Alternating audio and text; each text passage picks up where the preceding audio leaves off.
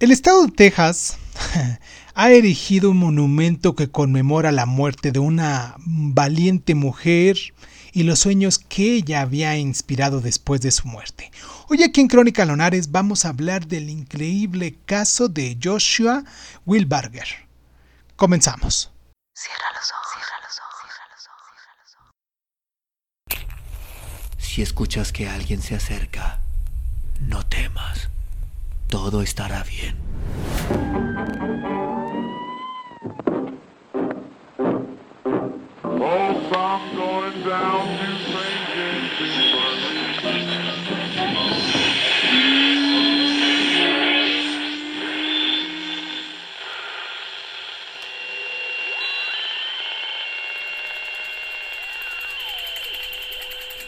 Estás escuchando, escuchando Crónica, Crónica, Crónica el lugar, el lugar donde, donde, donde entra por tus oídos. Bienvenido.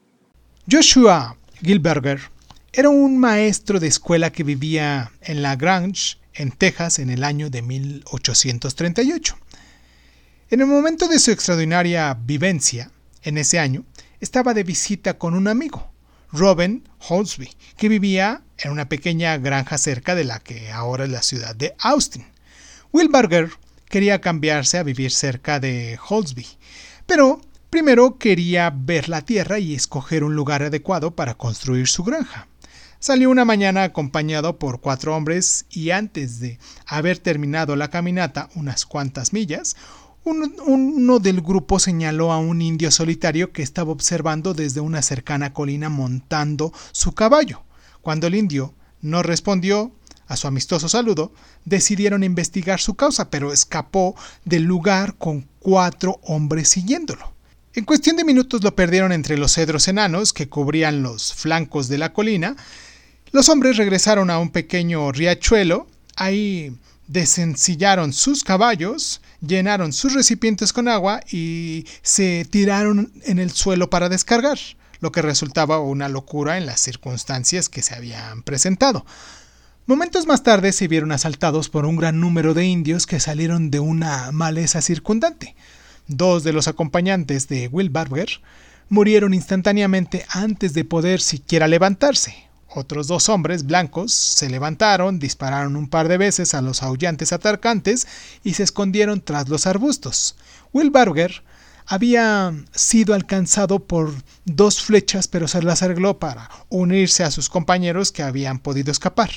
Un disparo de rifle alcanzó a Will Barger y cayó con la sangre brotándole de una herida en la garganta cayó entre los pies de sus compañeros aparentemente muerto y ellos lo abandonaron para hacer su huida más fácil. Entonces, los indios robaron y mutilaron los cuerpos de los primeros dos hombres que habían caído muertos, y cuando llegaron a Will Balger, le quitaron a fuerza la ropa y le quitaron su, su cabellera, llevándola como trofeo, como se solía hacer en ese entonces. A pesar de las heridas y la brutalidad, la llama de la vida seguía brillando débilmente en él. Desde luego mm, que estuvo ahí acostado inconscientemente durante varias horas, porque cuando volvió en sí la oscuridad era casi total. Estaba cubierto de sangre y tan débil que no podía sostenerse sobre sus piernas. Desnudo como estaba, tiritaba de frío y sus dientes matraqueaban cuando buscaba refugio entre los arbustos. Pero Will Balger estaba decidido a vivir decidido a llegar a la casa de Holsby, que se encontraba a unas seis millas del lugar en el que estaba tirado, se arrastró penosamente durante cerca de un kilómetro y se volvió a desmayar.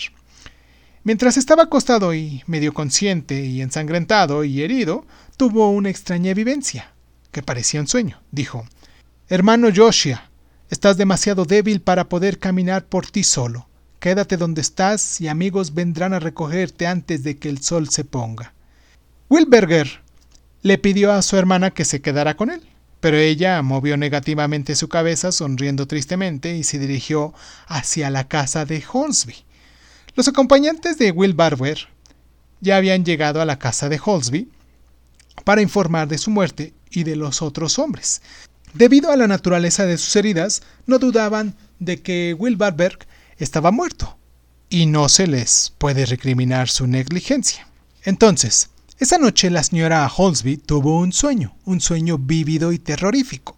Vio a Will Barger entre los matorrales, en el suelo lodoso cerco de los cedros, cubierto de sangre, desnudo y escalpado, pero vivo.